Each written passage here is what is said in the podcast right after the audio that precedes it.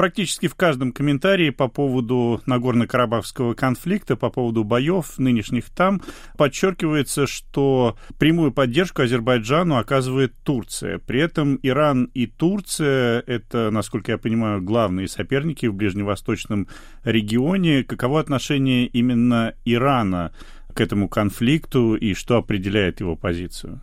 Я не думаю, что для Ирана сейчас так важно усиление турецкого фактора, каким бы оно в реальности ни было. Иран всегда занимал достаточно своеобразную позицию в этом вопросе, потому что для него сохранение какого-то баланса, равновесия – это одна из основных частей его местной э, игры, направленной вот на этот постсоветский север. С одной стороны, Иран не может не учитывать колоссального процента этнического азербайджанского населения, которое живет именно на севере, по-разному оценивается. Совсем про азербайджанские источники иногда говорят о 50%, а в реальности это ну, где-то от 20 до 30 по разным данным. Это огромное, конечно, количество, причем, еще раз говорю, это население, которое проживает, в общем, на севере страны в приграничных регионах.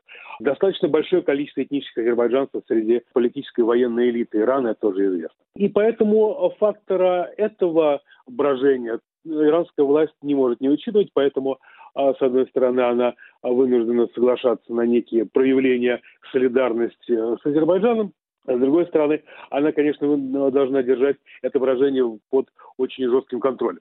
А с другой стороны, Турция, да, Турция очень серьезный противник во всех э, иранских начинаниях в этом регионе, и поэтому, разумеется, здесь она сохраняет баланс в пользу Армении. Кроме того, разумеется, для Ирана а, очень важно экономические это направление, а, за которым открывается Армения, Грузия, а, движение на север и так далее. Там в перспективе, может быть, и дальше может быть развивать этот самый юг-север. Поэтому Иран, который, в общем, строит достаточно долгосрочную программу, он пытается держать баланс. Да, да, и еще, конечно, важно, само по себе то, что война происходит у него на границе время от времени падают ракеты и беспилотники, тоже не может позволить ему принять какую-либо сторону. Известные очень неформальные, но очень много разговоров ходило, что в Первую войну Иран позволял обеим сторонам а, проводить некие рейды через свою территорию. Такое тоже было, и, видимо, такие локальные договоренности вполне тоже могли иметь место, но это не афишируется, и это, я думаю, а, что в интересах обеих сторон а тоже здесь сохраняется какой-то такой неформальный луковый баланс. Вы уже упомянули о том, что, в общем, в Иране живет очень большая азербайджанская диаспора, армянская тоже, в общем-то, ну, она во много раз меньше, но тоже довольно велика. А вот э, в истории Ирана какие-то э, столкновения между этими общинами были, или Ирану все-таки удается как-то удерживать вот эти диаспоры от противостояния, я имею в виду внутри страны? Ну, я бы не называл азербайджанцев в Иране диаспорой, потому что это автохтонное население, причем больше, чем в самом Азербайджане. Нет, э, какие-то локальные столкновения были, но они никогда не превращались в систему, потому что, э, ну, в общем, вообще армяне с азербайджанцами за пределами зоны конфликта вообще очень редко а, вступают в какой-то конфликт, если не считать вот э, каких-то странных таких критических ситуаций в июле этого года, вот это было, это было скорее исключением.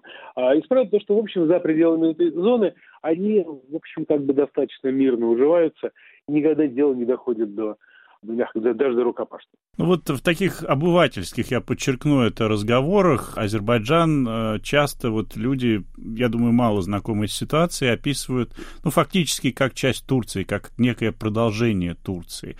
Насколько все-таки велико персидское влияние в азербайджанской истории, в азербайджанской культуре? Вот на самом деле это очень интересно, потому что вот Азербайджан на заре своей вот предсоветской независимости, да, в начале века, это был такой мучительный разрыв, да, мучительный и, с, с другой стороны, такой и дополнение друг друга. Это был такой котел, в котором смешивались э, Санкт-Петербургский университет, иранское культурное влияние и тюркское родство. Это был такой культурный, этнокультурный импульс для сплочения нации, возможно, как, каким-то образом. А вот, и он действительно, потому что очень многие, скажем, персидские поэты, азербайджанцы, в общем, по праву считают себя как бы их культурными продолжателями. И потом, в общем, это как бы регион, да, когда все эти люди писали и по-турецки, и по-персидски. То есть это как бы очень сплетенный котел, я бы так сказал. И Азербайджан, если как бы а есть место на где эти культуры сплетались настолько плотно, то это, наверное, в первую очередь Азербайджан.